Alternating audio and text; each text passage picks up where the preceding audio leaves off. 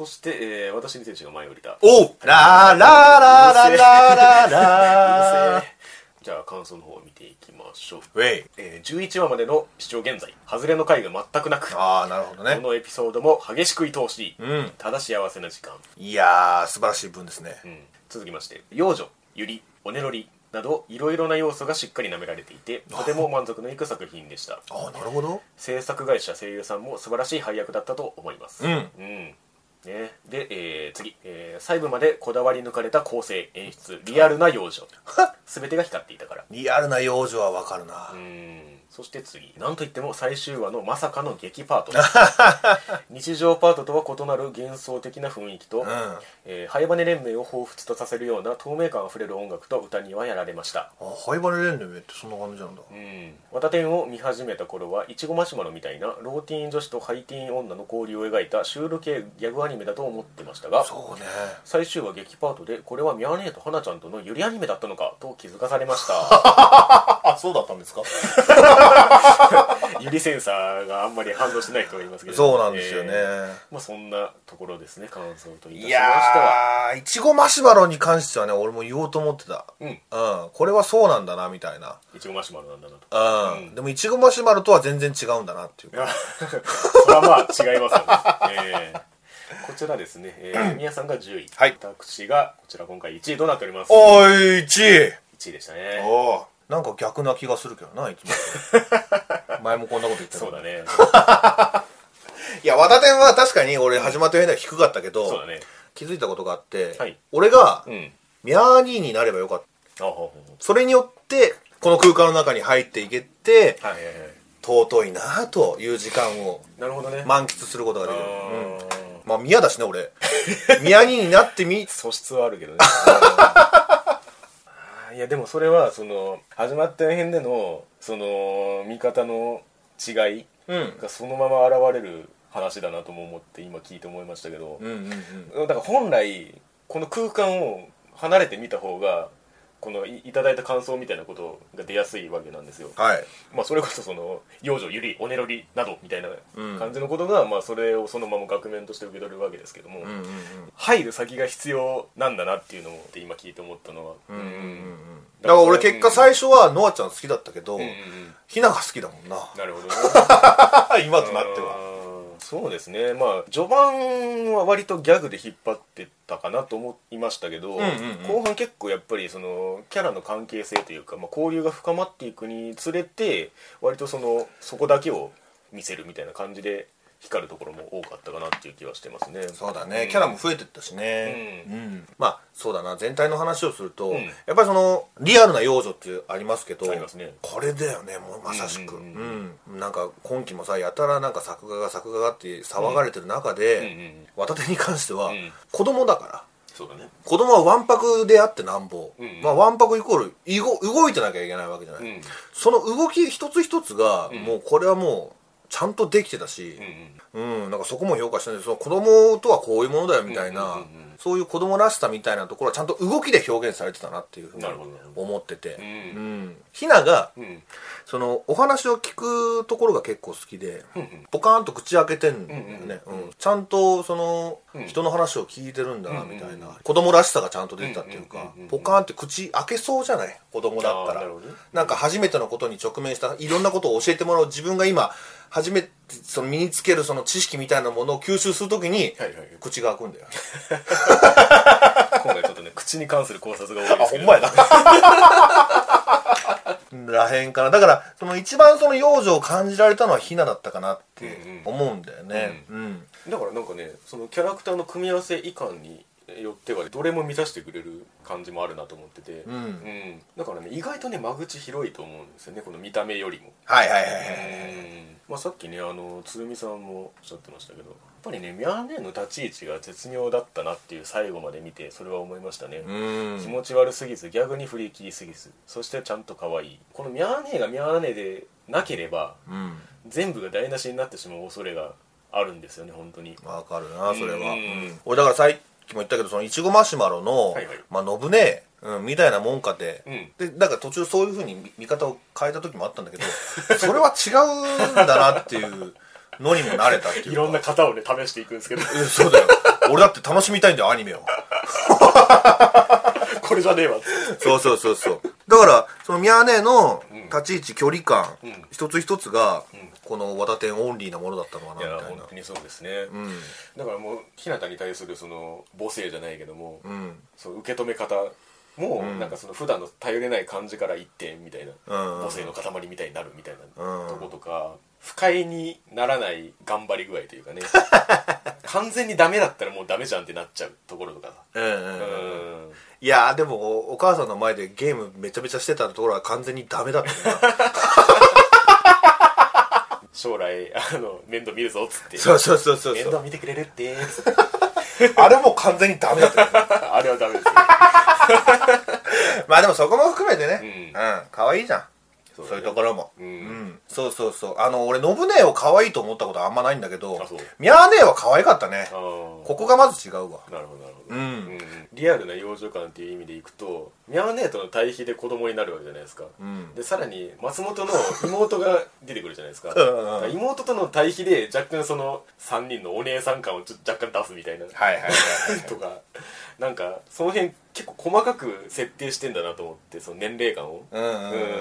うん。概念として単に幼女を置いてるだけじゃないっていうか、うんうん。うんその一人一人っていうのがちゃんとあるんだなっていうのを感じたりもしましたね、松本もあれ完全にダメだったけどな、うん、松本はね別に僕いてもいなくてもいいとい思う。やわかるそれ。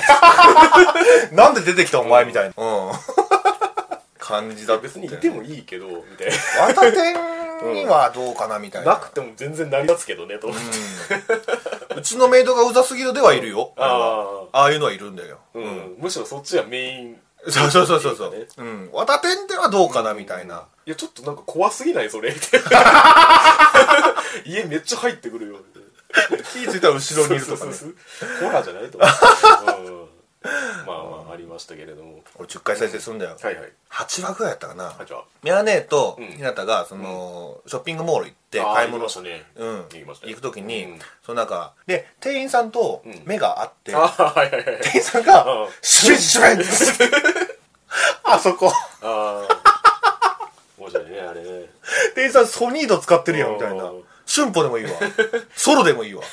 使えたんだああいう演出ってその店員さんが、そのアパレル関係の店員さんがその、うんお客さんに結構その接客するっていうギャグっていろいろあるけど、ん。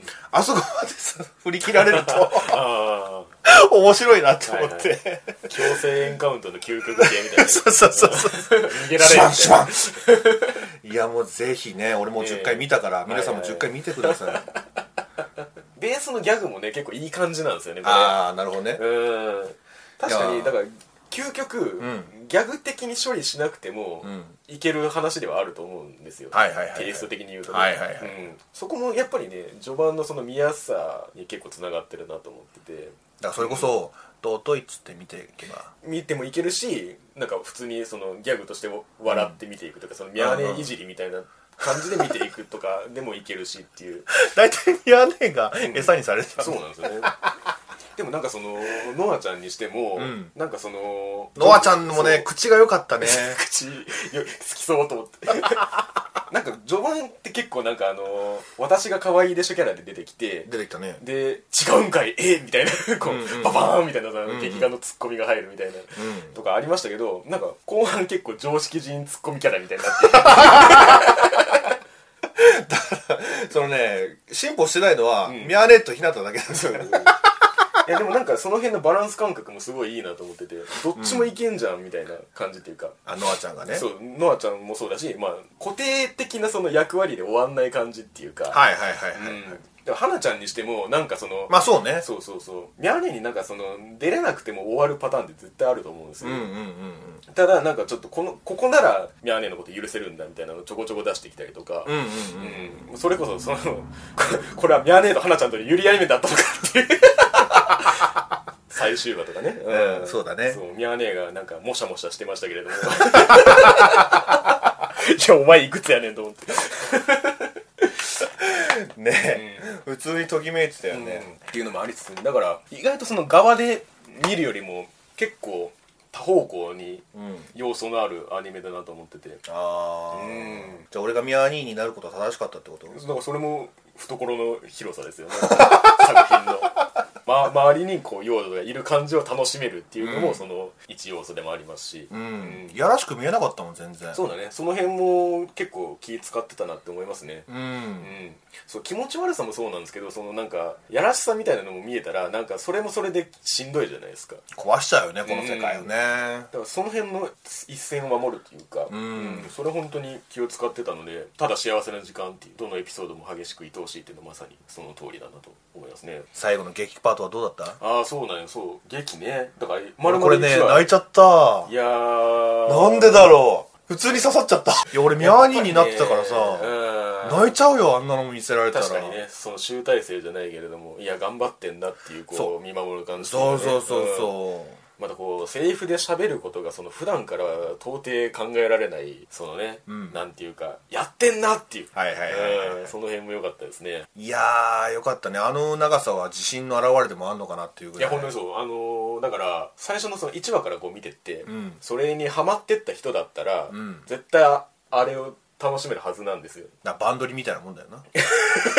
おのおののそれがあります僕は結構ねエンドローンもそんな感じなんていうか構成的にあるなと思っててなるほどね。この作品を信じて好きだった人が絶対に報われる最終話だなと思ったんですよね、はいはいはいはい、うん。それこそだからこれまで感じてきたいい要素が詰まってる感じがあって、うん。俺なんかいつもの感じで終わんのかななんてはいちょっと思ったけど、いやーねうん。これをやられたね一つね。ね。うん。うん。のかと思いきやなんか結構がっつり A パートぐらいやっちゃうっていうところもよかったしだから劇っていうのはなんか一つのゴールなのかななんてちょっと思っちゃった。確かにね。発表という意味ではねそうそう盛り上げを作りやすいですから。だからねそのそこでやっぱりその絵の良さがね生きてくるというか。ええね。うん。これは本当にもう画面のあの気持ちよさが段違いでしたね。全体を通して、色合いが良かったね。うん。煙草とは真逆の。まあまあそうだね。だからキャラクターだけこのニュアンスを残すっていうのだったら多分他にもあるとは思うんですよ、はい。ただ背景込みでこうこうまでやるっていうのはあんまないなと思ってて、それこそそのショッピングモールのシーンとか、はい。ショッピングモールをそのテイストの色にしてたじゃないですか、なんかそのリアルさ丁寧さ細かさと童話的色合いというか、はいはい。はいちょっと柔らかい感じを混ぜるっていうのは本当になんかこの日本のアニメーションだなって思いますねなんか。背景ね。うん。なるほどね。やっぱりキャラクターはデフォルメの強さがめちゃめちゃ出てるんですよね、エンディングのあのちっちゃいキャラ見てるとよくわかるんでそうね。うん、そうだからあれだけの要素でもめちゃめちゃにわかるじゃないですかキャラが。そうね。うん。腕上げる時みんな顔違うんだよな そうそうそう。俺よく一時停止した そうそうそう、ん。だからあれだけで描けてしまえるキャラクターの強さもあるしっていう。うん。だ本当に気持ちのいいアニメでしたねこれは。なるみはどう？子供にするのは誰がいい？普通になんかよくある質問みたいに言ってっけど。俺はやっぱひなたかな。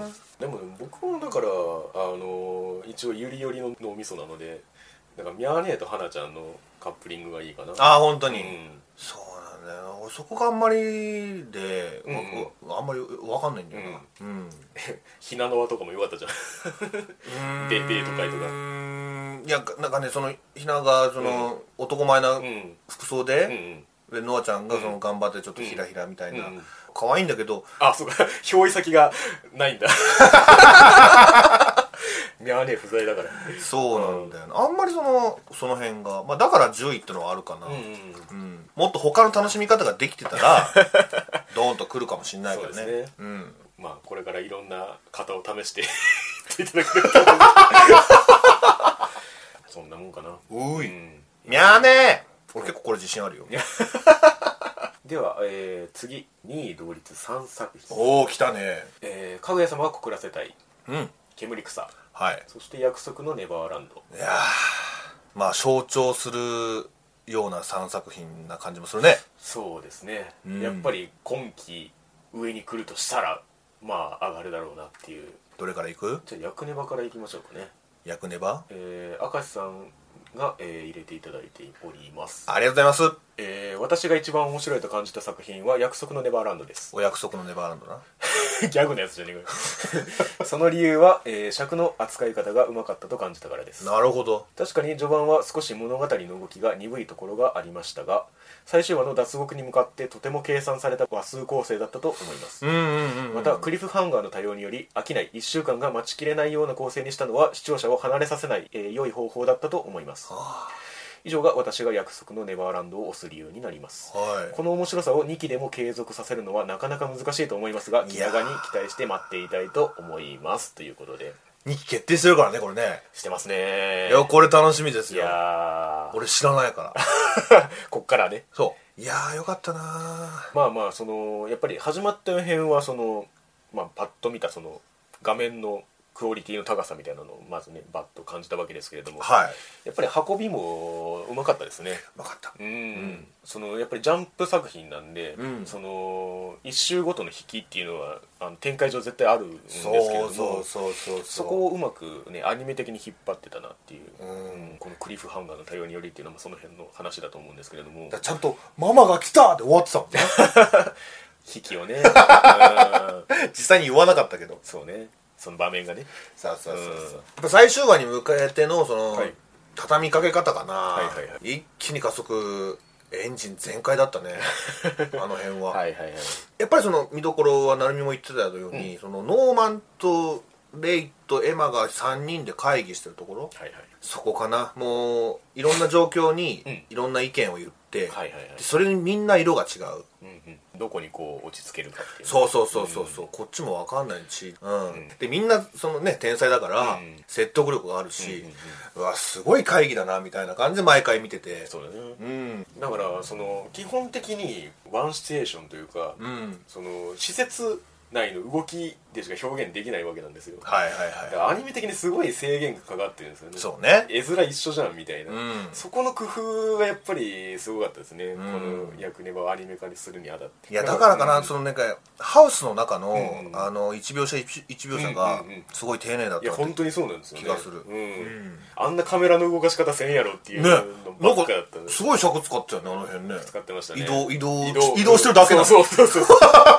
ただ結構ねその雰囲気画面的な雰囲気があってうん。そう。だからなんかハウスがすごい広く感じたんですよね。あ分かるかもそれ、ねえ。うん。その空間がちゃんと広がってる感じがあって。外から見るとあんな感じに見えないもんね。そうそうそうそうそう。うん。だからあれがあったことによってなんかそのそれこそママが来た的なところもさ、うん。うん。ちゃんとなんか怖いっていうかさ、うん。そうそうそう。待ってる怖さもね。感じがあるっていうか。あるからね、うん。うん。えらい状況なんだぞっていう。そうそうそうそうでねやっぱりもうその森のシーンっていうかねその、アクションシーンとかも丁寧にやってましたし あの僕が好きなのはあのそのそれこそシスター編のあの鬼ごっこ。はい。でなんかあの時計描写の中にシスターが走ってる様子が重なってるっていうのがあって、なんか追っかけてあのタイムアップまでに見つけなきゃっていうダイジェスト的な映像をすごいおしゃれに見せてるところがあるんですあよー。とかなんかそういう工夫がねやっぱり多かったですね。なるほどね。俺だったらそうだな。やっぱり一番どん底に落ちたところがやっぱり好きなんだけど、うんうん。エマが骨を折られたところかな。ああはいはいはい。うん。ここまで来たのにみたいなところで、ね。ボキッていかれたやんか、うん。ママ！やめてくれよってね。そう。えうん。であとこれはね話とあんまり関係ないんだけど、はい。ドンが良かったね俺。ー個人的には。そのそね。ドンが良かったっていうかはドンの生産が良かった、うんなんだろうなその3人がドンとギルダたちのことを、なんだろうないがしろにしてるってその言ってくれなかったそうそうそうそうそうそうその足手まといに扱ってることに対してその怒りをぶつけるじゃない、うんありました。そのシーンがすごい好きでで一番その良かったのがそのドンのお芝居だったんだよなと思って。うんうん家族だろうっつって、はいはい。兄弟だろうっていうのがもうものすごく伝わってきて確かにドンらしいね。そうそうそうそう。ね。うん。でそのドンが言ったことが本当に腑に落ちるっていうか、うんあの家族だからこそ兄弟だからこそ、うやらなきゃいけない一緒にやらなきゃいけないっていう、ん。結果そうだったしね、うん、さい最後もみんなその理解が早くて、うん。レイもびっくりしたけど、うん。家族である兄弟であるっていうその絆の深さみたいなところに、俺は最後ちょっと泣いたかな、ううんんなんかその前のシーンであのレイにエマが説明するときにうん「もろもろ準備は済んでるよ」みたいなことを言うじゃないですか。そうそうそう。ねうん。なんかあれって普通に言っちゃったらなんだなんか展開上そういうことにしたのかみたいな感じで受け取れなくもないんですよ。うんうんうんうんうん。ただ脱出するにあたって、うん。あこいつらがこういうことをちゃんとしてくれるようになってたんだっていうのが分かるから、そうかすげえホッとしたもんな、そう。あよかったできてんだうんみたいな。あそこでおったっつ そう。そ完璧じゃんっつって。そうね。だからあの一回この落ち込んだふりをしてからのまさか諦めたわけじゃねえよなっつってのうん。あの覚醒の顔とかね。はいはいはいはいはい。うん。やっぱりいいとこ持ってくんなっていう感じがしうましたね。そうなんだよな、うん。だから役ネマの展開の面白いところはちゃんとピンチにしてちゃんと乗り越えるところなんですよね。そうだよね。ううん。ん、そうなんだよピンチになるんだよな絶対な。なりますね。うまくママがすげえから。うん。イザベラママが。そうそうだから結構ねママもいい描かれ方してたなと思って。うんうんうんうん。最後ね。そう。ねまあ漫画を読んだ時も思ったけど。ね、うんうん。でも俺これ漫画読んだ時思わなかったの、うん。レイのうんうん。ああ実母なの。マジママなの。マジママなんでしょうね。多分なんかあの辺の描写全般的に割と強めにアニメで描かれてる気がしてて。あそう。原作そんな多分やってないと思うんですよね。あー、うん。あれを見た瞬間なんかよりブワッときたっていうか。確かにあれはでかいね。うん。っていうかママってそうなんだみたいな。ねそうだよね、うんその辺の仕組みとかもね、ちょっと、まあ確かに腑には落ちるんですけど。うん。いやすごいね。そう考えると。だからまあ本当にそのよくできてるな。うん。原作を知ってて展開を知っててもん。普通に楽しめたのでそれだけでもかなりすごいことだなと思うんですけどねその見せ方のうまさというか。はいはいはいはい、普通ねなんか漫画を結構読んでて知ってて、うん。アニメ化ってなった時って、うん。こんな爆上がりしないもんな。あんまり。うん、うんそうですよね。俺も今回何位だっけ？5位とかにしてるけど。うん。うんだってこんなん展開知ってたら致命傷になる話ばっかじゃないですか、まあそうな。役に学んでた時に、うんうんうん。それでもなおですからね、うん。それだけなんかやっぱりその深いっていうか、うんうんうん。散りばめられてるっていうかだからた種が。確かに。ねだから改めて見て分かることもあるし、うん。そうそうそうそうそうそうそうお見それしました。だから僕は以降の展開を知ってますけど、うん。がぜん楽しみですね。そうね。見たいと思ってます、ううん。ん来年だっけ？2020年って言ってましたよね。ね。うん。いやー楽しみですね。はい。では続きまして煙草。はい。これもね感想いただいております。ありがとうございます。えー考察要素がたくさんあり考えながら見るという感じで伏線回収も見事です、うん。ツイッターなので考察班のツイートを見るのもとても楽しいですうん。やはりね共有と考察はコンサートの鍵でございますけれども、えー続きましてこんにちは。1年ぶりに投票しているものです。こんにちは今期最も面白かったアニメは「煙草」です。うん。1話から辰木監督らしさが出ていましたがそうですね。リアル都合で視聴中断。しばらく見れなかったのですが11話放送後話題が飛び込んできました。うん。いわく「煙草11話がやばい」あと同じく「獣フレンズ2もやばい」と聞いたのですがそちらは割愛します 煙草の視聴再開。閉塞感のある世界や凛と若葉の関係など獣フレンズにはなかった要素が効果的だったのか一気に見れました。うん。阪急梅田駅や、えー富士山といったスポットもいいアクセントでした。はあ、はあは細かい伏線も回収して物語の革新へ。そして衝撃の11話ラスト、あ、うん。率直に思ったことは辰木監督助けてでした。うん。おそらくは助かるのだろうけど願わずにはいられない。ニコニコ動画獣フレンズ1話に思わず書き込みました。うん。今は残っていませんがあらゆるものに救いを求めるコメントが溢れ返っていてそれとえー同じくらい辰木を信じろのコメント 監督を信じて待つ祈りがなんだかおかしくて楽しくて嬉しくて、今季最も面白かったアニメは「煙草」になりました。うん。うん最終話視聴後にまたコメントを見に行ってみるとあらゆるものに感謝するコメントで溢れていました。辰木監督ありがとう。これを書いている間に12.1話が配信されていました。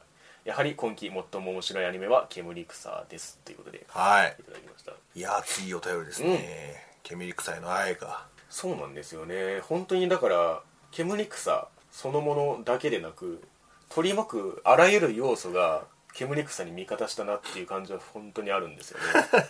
うん。そこなんだよな俺。うん。うん。なんかあんまりそこが乗れなくてな。そうなんだ。うん。あんまりそのわっしょいわっしょいってなれないんだよな、あーこれに関しては、まあ考察が絡むと特にそうかもね。そうそうそうそう。うん。ごめんなさいね。好きなんだよ、うん。作品自体はそものすごく面白く見れてるんだけど、うんうんそれを差し引いて面白いと感じた理由というかうん。どういうところにありますか？やっぱりね、その さっき役年でも言ったけど、一話一話で一個の問題にが生じるわけで、うん。それに向かって解決に導いてくれるっていう、うん。その達成感みたいななのが毎回あって、うん。で気になってたその部分とかも、うん。その次の話で前の話にこうやってたのを次の次の話で持ってくるだとか、はなんかそういう本当にね見せ方上手だったなと思う、それを思うとねやっぱり「獣フレンズ1」の方もねあそうだったなっていう感じがめちゃめちゃしますけれども。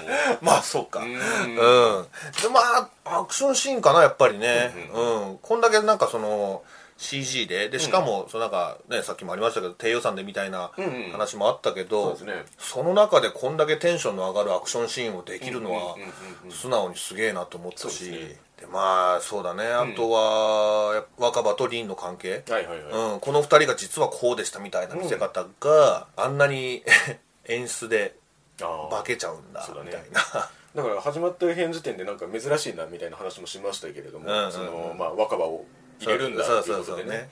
いやそれがもう確信も確信よっていう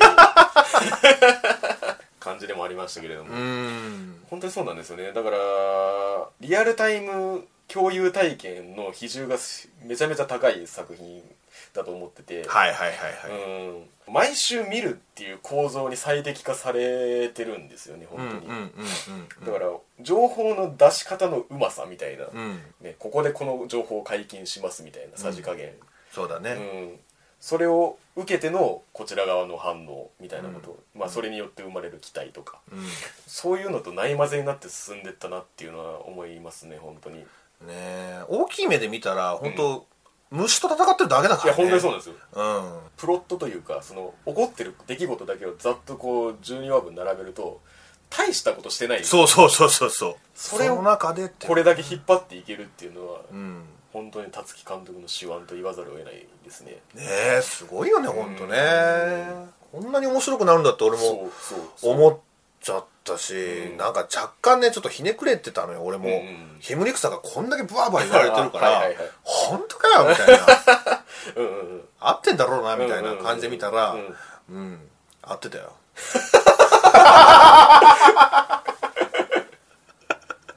うん。だってこんな気持ちで見ても面白いって思えるぐらいだから。ー本当にそうですよね、うん。いやだから本当にその世界観構造のその設定もそうですけど、うん。それと同時にキャラクターもやっぱりいいんですよね。キャラクターよかったね、えーこんだけそのなんていうかなアニメで切り取った部分って、うん。煙草っていう世界がめちゃめちゃあるとしたら、うん。そのなんか一部だけなんですよね。だから、うんうんうんうん。12話っていう長さで収めてやろうっていう世界観の物語じゃないんですよね、はい。たまたま12話分あのこうやってカメラで追ってったらそうなりましたみたいなうん感じというか、うんうん。だからその中であえてこのパートを持っていこうとせずにこれだけキャラクターをこう魅力的に見せるっていうか、うんうんうん。それが本当にすごいと思いましたね。ううん。んなんかそのよくできてるなと思ったのが、あの、まあ、リンとうん。リツとリナだっけ、うん。そうですね。まあ、メインはね、はい。その3人で、ん。言うたら今回6等分の花嫁だったわけだけど。まあ当分にされてました まあその3人がちゃんとその、はい後でその別れて作られたっていうのが分かった時に、なんか今までのシーンを思い返すと、ん。本当リンは、うリンはそのなんかやらなきゃいけないことをしているっていう感じがあって、うん。で人間をなんかその6等分 それこそしたら、うん。なんかそういう気持ちとして欲望とかそういうのなんかいろんな気持ちみたいなのがちゃんとそこに分かれるもんなのかなっていうふうに感じて、うん。なんかねリンはね本当そういう理性というかを自分のそうそうそうそう。しなきゃいけないこれをしなきゃいけないっていうのを分かってて、だからリツとかリナは本当その好きなことをやる部分っていうか、うん。だからリンがを見ててそのそのなんかこうした方がいいんだよああした方がいい結構終始言ってたじゃない、言ってましたね。好きなことしたらいいんだよみたいな、もうずっと言ってましたね。そうそうそう、ん。で結局それを見つける旅だったわけじゃないか。本当にそうです。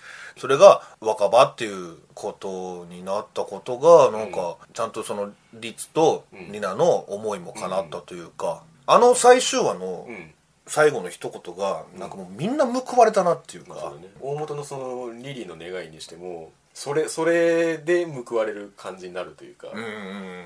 あそこがスパッと終わってくれたのが俺はだからフェイトアポクリファみたいな感じ。ああれも確かそうだね。そうそうそう構図としてはね。そうそうそうそう。うん。ああいうのがちょっとね来るよね。確かに。だからその思い入れがないとうん。感動にならない展開なわけじゃやないですか、はい。キャラクターに。はい。それをちゃんとこの話の展開で育ててくれるのがすごいなと思って、やっうんうんうん。ぱりその上でだから11話ですよね。やっぱりその背景が明らかになるところ。うんうんあのエンディングの演出はねびっくりしちゃったね。本当に。最初だからちょっと不思議に見えたもんね確かにそうだ。うん、うん。なんか6と、ん。だって1話とかさ言ったら6人もいると思わねえじゃんか、うん誰って そうそうそうそう。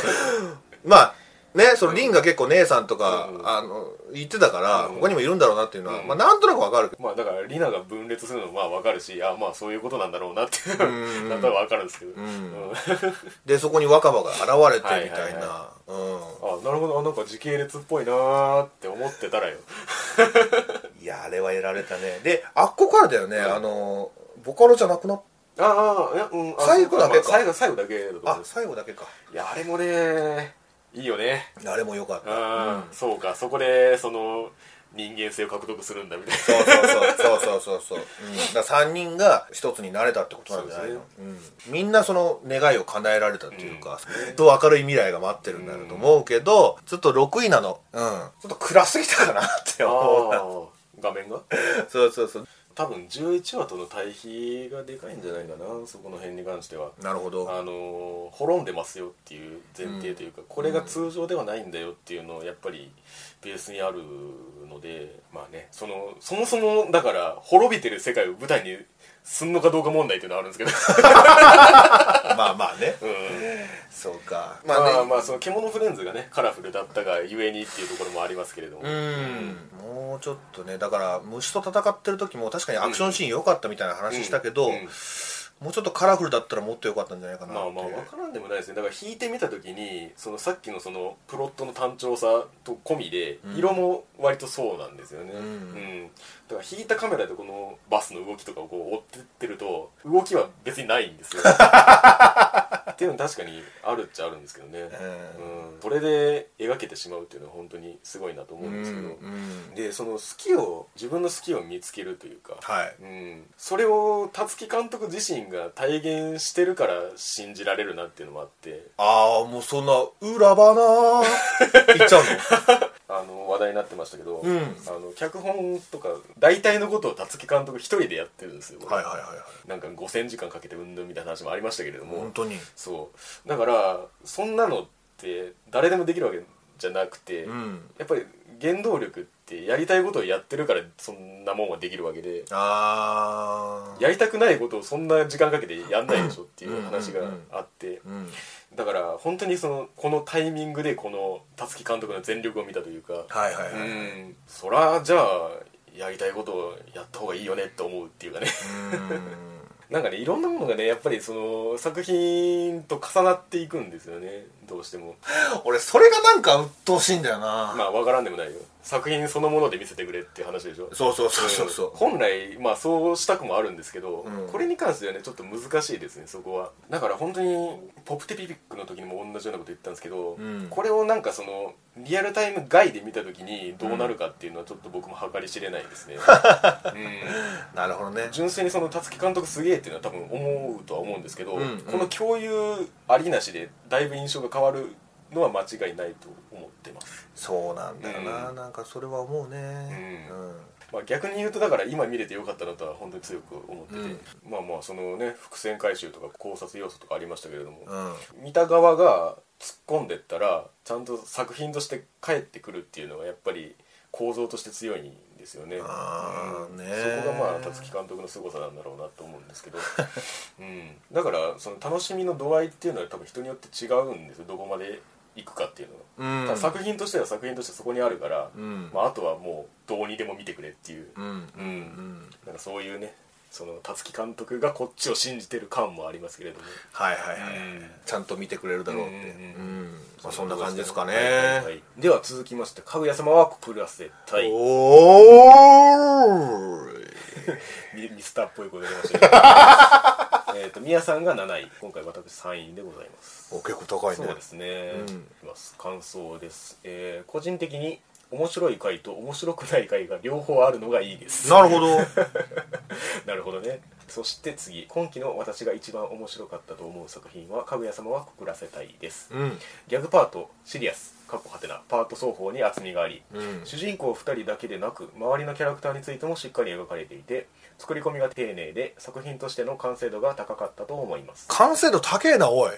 リワームスロング4ですけど 原作漫画の名前だけなんとなく知っていたのですが内容についての知識はなくアニメが初見であったこともこの評価につながったと思います。うん。オープニングエンディングの曲も良かったですしね。はい。うん攻めてましたからね。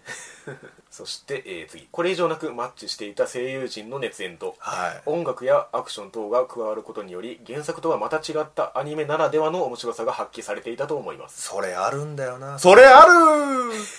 それの何？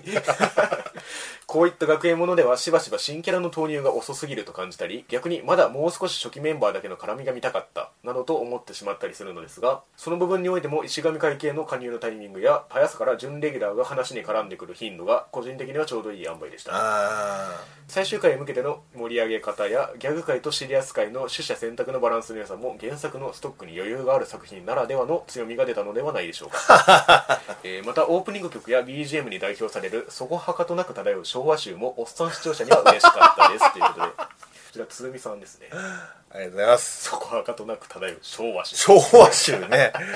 もう令和だっつってんのにね、え そして次、えーこの作品の魅力はとにかくかぐや様と白金会長の関係が初々しくってもうあれです。お可愛いこと。えー視聴予定ではなかったのですが終わってみれば今季一番楽しんだ作品。思わず途中で原作全巻購入しました。おおひねっているようでいて王道ラブコメ、うん。自分はこのタイプに本当弱いんだなと。これからさらに面白くなっていくのでアニメでも続編を期待したいですはなるほどね。次単純に舞は難しいことを考えず笑ってみることができたので毎週楽しみでした。いうん。ほぼ生徒会室の中で行われているにもかかわらず動きのある絵作りがされていて単調になっていなかったのが良かったです。はい。あとは何といっても3話エンディングですね。あそこまで自然に見えつつアニメならでは感もあるダンスなかなか見れないですラー。ラー。初期の地下初期の地下。ラー。ああラーね。はいはいはい。ラーの緑心流かと思った 元は一緒ですけど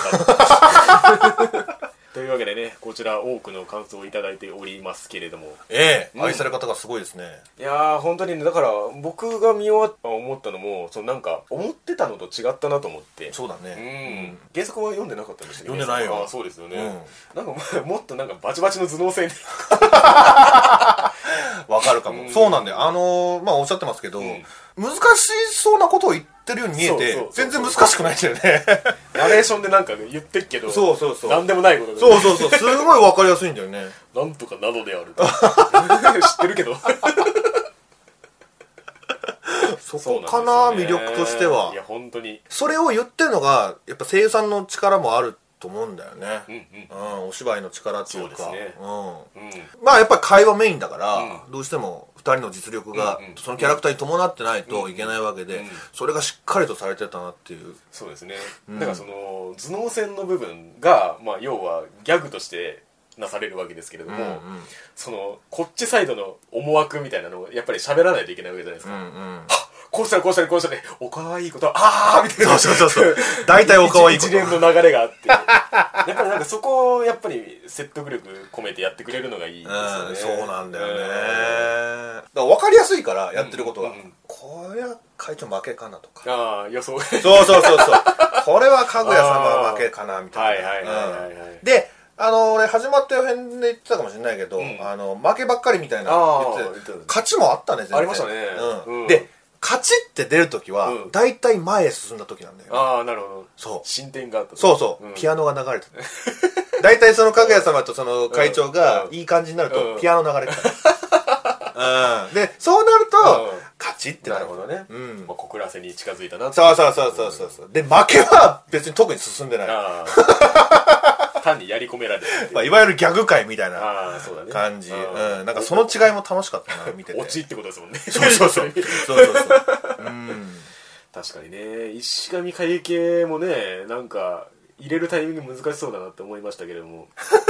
確かに新キャラちょっとあここで入ってくるんだみたいなのはあったかな。だから割とその最初からその白金会長とかぐや様に成り立ってしまうものじゃないですか、うんうんこの2人がいたらまあかぐや様が告らせたになるから。はい。でその上でそれこそねその初期のチカさんが いたので2人に対して味を加えるっていうのはまあ見せてたわけじゃないですか。そうですね。後からこう石神会系が入ってきてもまあそのパターンの一つだなっていうこう思えるというかね、うん。だまあ早坂もそれに近いのかな。まあまあそうだね、うん。かぐや様いじりとしてそうそうそうそう。うん。うん。かぐや様をもっと可愛くさせるためのキャラクターといううん。かちかちゃんなぜかそれできないからね。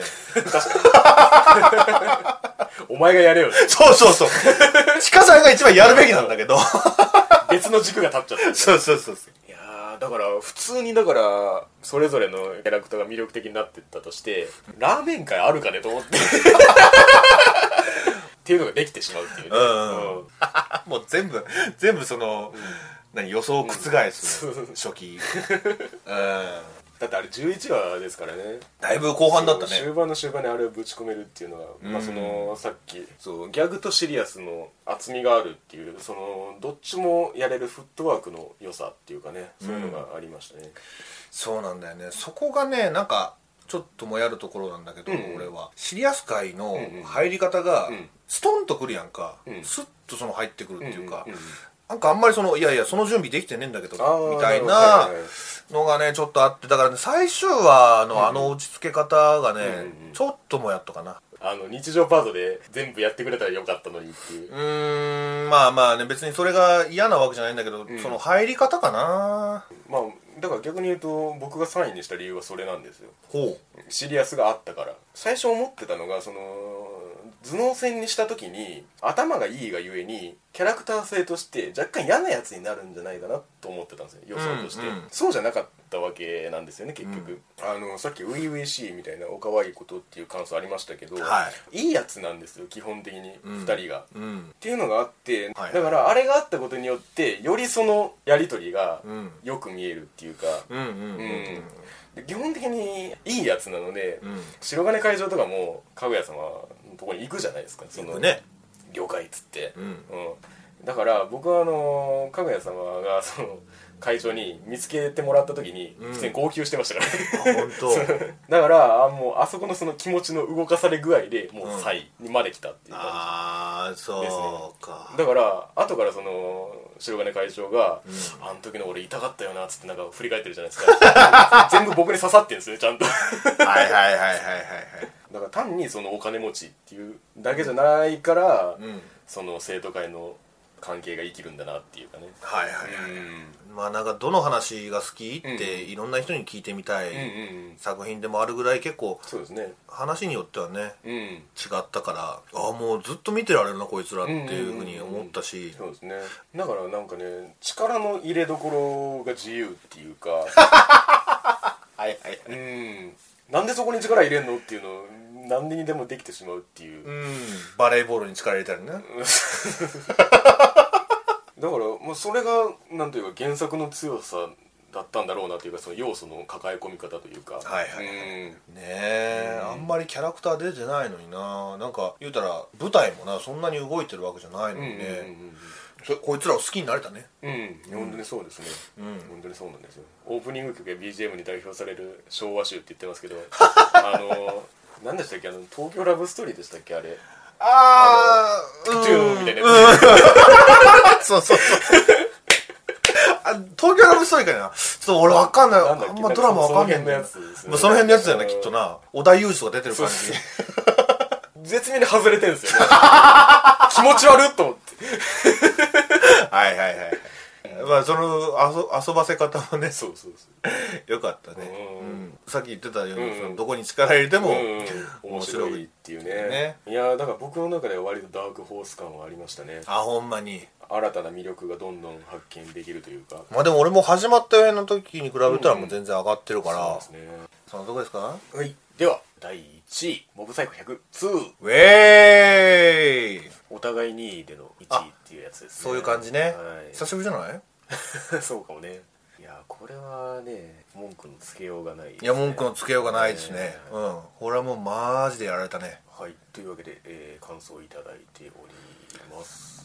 あたす。いつも楽しく視聴しています。あたす前回から矢が君に投票しようと思ったのですが、はい。期限を過ぎてしまい今回こそはと初めて投票させていただきます。ありがとうございます。ありがとうございます、えー自分が今季一番楽しめた作品は「モブサイコ102」でした。100通な？そんな略し方してる。まず2期は冒頭から心をつかまれました。うん。1期冒頭は肝幽霊を破壊していくモブ君の能力の危険性を示していましたが、はい。対して2期冒頭は木の悪霊と戦い、えーそこで植物を操ったりうまみ0%のトマトを作るなど有用性や実用性を示していてこのアニメ押せると思わせ最後まで冷めることはありませんでした。うまみ0%代表的なところで、え5話の琥珀油コンテ会のブラック企業作画、えー7話のドラマ界ではアムロの女を大量生産した監督がレーゲンの女であることが明らかになり8話はデビルマンクライベイビーを地上波に垂れ流し11話では主観的に瞬間移動を見せるというさらっと大発明しちゃい全話通して制作陣ユーモアに溢れていて幅広いエンタメ性に溢れている作品でした。そんな見方。すごいな。ブラック企業作画だうら大きな話の構造は一期と対して変わりません日常から非日常へ。そしてまた変わらぬ日常に。ただここで好感を持てるのは戦いの傷跡や日常に戻るまでのワンクッションを入れません。これはどんなスケールの戦いであっても誰かが悩みをこじらせているという我々の日常でもよく見る光景の延長線でしかなくだからこそ一期より強くキャラクターを身近に感じ感情移入がより一層できました。うん。感情移入したことで一期より明確にワン先生が伝えたいことも自分は見えてきました。あ優等生のふりをした劣等生おとなしいふりをした暴君大人のふりをした子供たちあー。神のふりをした悪霊。はいはい。人気者のふりをした何者でもない桜井貴弘。ほとんどのキャラが嘘をついていてそれを何者でもないと自覚しているモブ君が寄り添ってあげる、うん。そしてまた居場所を求め再び嘘に帰着していく。なるほどね。たとえキャラクターの君の本質が優しいものでなくても優しい嘘はつけるし守れる。そんな肯定感に救われた自分もいました。は挑戦的なアニメーションに直球で胸をつく物語に阿鼻共感させられました。そして本編とは関係ないのですがワンパンマンに見せられ作画担当する画力怪物村田先生。モブサイコに見せられ監督をする立川譲監督。い。はワンパンマンのアニメもマッドハウス。スタジオが変わり JC スタッフになり広がりを見せるコンテンツになっています。いうん。このようなワン先生の光景が強いものを取り囲んでいく主人公の埼玉に周りに恵まれていくモブ君に自分はメタ的に重ねてしまいさらに感動してしまいました 以上が主な理由です。長文に加え乱文失礼しましたということでいただきました。いやー素晴らしいですね。ありがとうございますというわけでえー1位はモーサイコ2でしたということで終終わりましょうか。してしまいたいぐらいの 網羅感でございましたけれども。そもそもはい。2が1位になってるっていうことの凄さなんですよね。このランキング的に言うとね。そうね。うん。俺もバンドリセカンドシーズンがうん。つ 確かに上に行っちゃってるけど。いや例えば UFO とかね、まあ、そういうことでもあるんですけれども、ん。やっぱりね前回前作の良さを残しつつ発展させてるっていうのがその絵的にも物語的にもあったなっていうのがでかくて。そうですね。うん。ん。なんか別にその同じものを見たなっていう気には全くならないっていうその、うん。うん。やはり2だからこそっていうのがあったのが主な理由ですかね。だから俺も上がったんだよ。うん。俺今回その2期を見て思ったね。俺1期で何に納得してなかったんだろうなって思ったら、いはい。やっぱりモブだよな、うんモブがうん。もっとうん。分かりみが深かったらわかりよかった はいはい、はい、よかったんだけど、うん。でも2になってそれが分かりみが深くなったから 分かり手になってしまって。そうそう。だからそこ、うん、だそこが足りなかったんだろうなって。いう俺のそのモブに寄り添ってあげるそのうん気持ちが1期の頃は足りてなかったのかなっていうか。はいうん。で2期になってそれが分かりやすくなって、うん。モブの感情みたいな、思ってることその、主張したいことみたいなことをん汲み取れるようになったから、ん。そう考えるともう面白くて面白くて。そうですね。うん。だからそのモブがモブであることもまあモブのまあ弱点というかそのなんだろう一般的に言って良いと思われてない感じがどんどんプラスに転じていく話でもあったなと思って、はいはいはいはい、うん。それがそのこの感想でいただいてるその誰しもに寄り添っていく感じにつながってるなとは思いましたね。しげおな。もうモブじゃねえよと。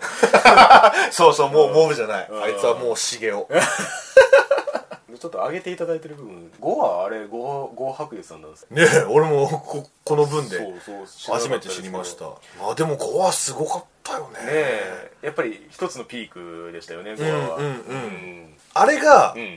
なんか究極の日常会みたいな。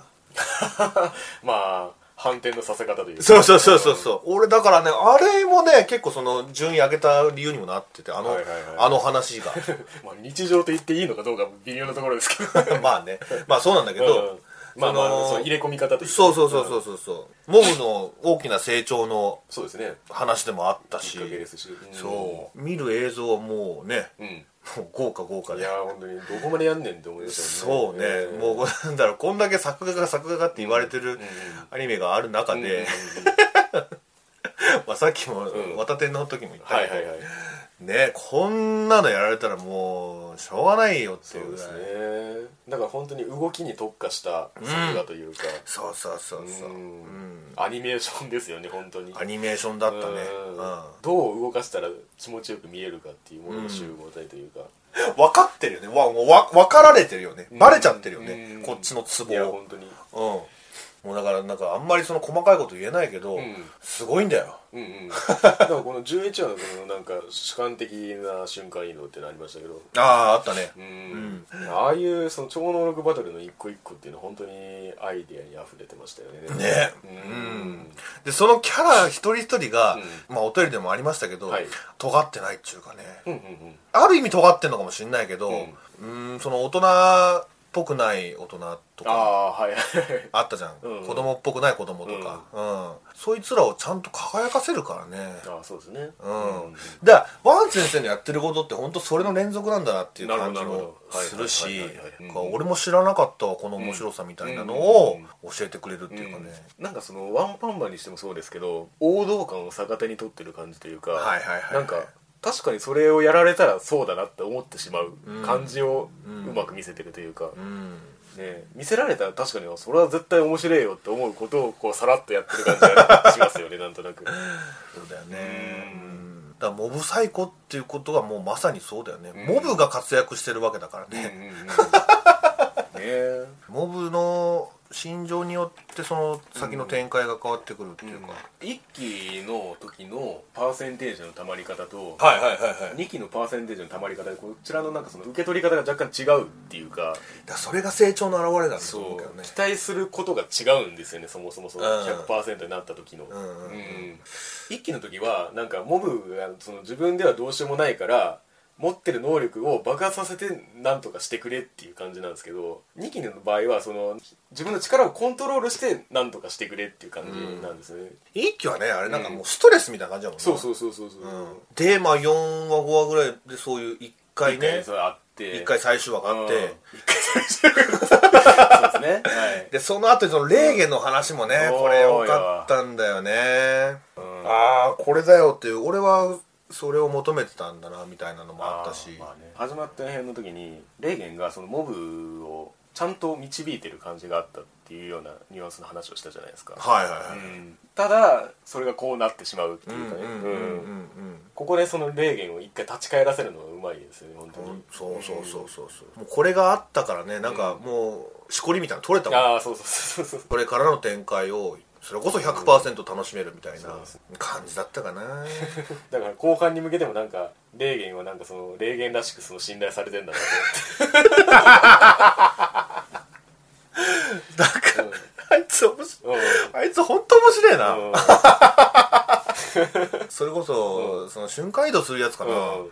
に対して。あの正当防衛。あそうそう正当防衛とりあえず言っておくことで。そうそうそう。あの後のあのドヤ顔な いや何にもねえんだけどなうんこいつにはみたいな。でも何にもないからこそなのかなとも思うしね、うんそうね。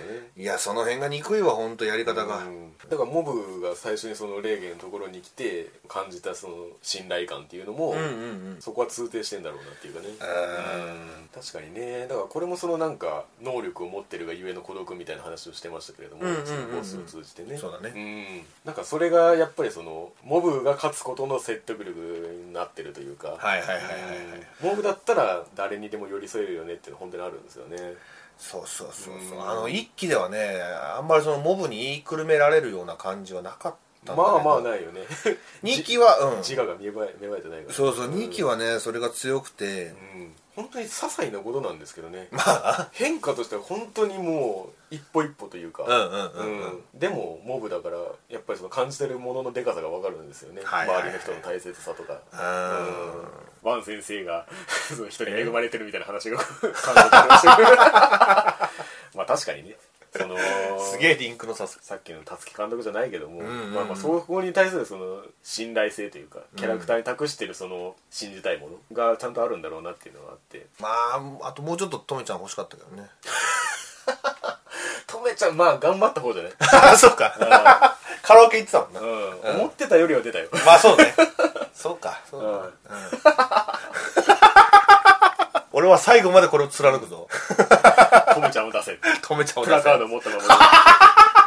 居座ってますけれども。せであのその周りのねキャラクター良かったって話はいはいはい。続くとはい。肉体改造部の長のね。ねいいよね。うん。いやあれかっこよかったな。ー安心感がある。そうそうそうそういや関俊彦さんだよ。うんうん。うん。関さんがやってる意味がなんかあそこでようやく分かったとうんいうか。うんうんうんすごいいいシーンだったね。あそこ短いけどエクボが乗り移ってその必死にモブを守るうんところだよな。ありましたね。うん。モブが信じられてる時って結構無条件に信じられてるんですよね。でもそれが分かるっていうかなんとなく。あーうんなるほどね。うん。それこそなんか無償の愛じゃないけど、うんうんうん。うん。見返りが全くない感じがね。ん。うん。しげよ なんでちょこちょこモノマネを入れていや大塚さんもすごいなと思ってさ。確かにね。うんあれ大塚明夫なんだよな。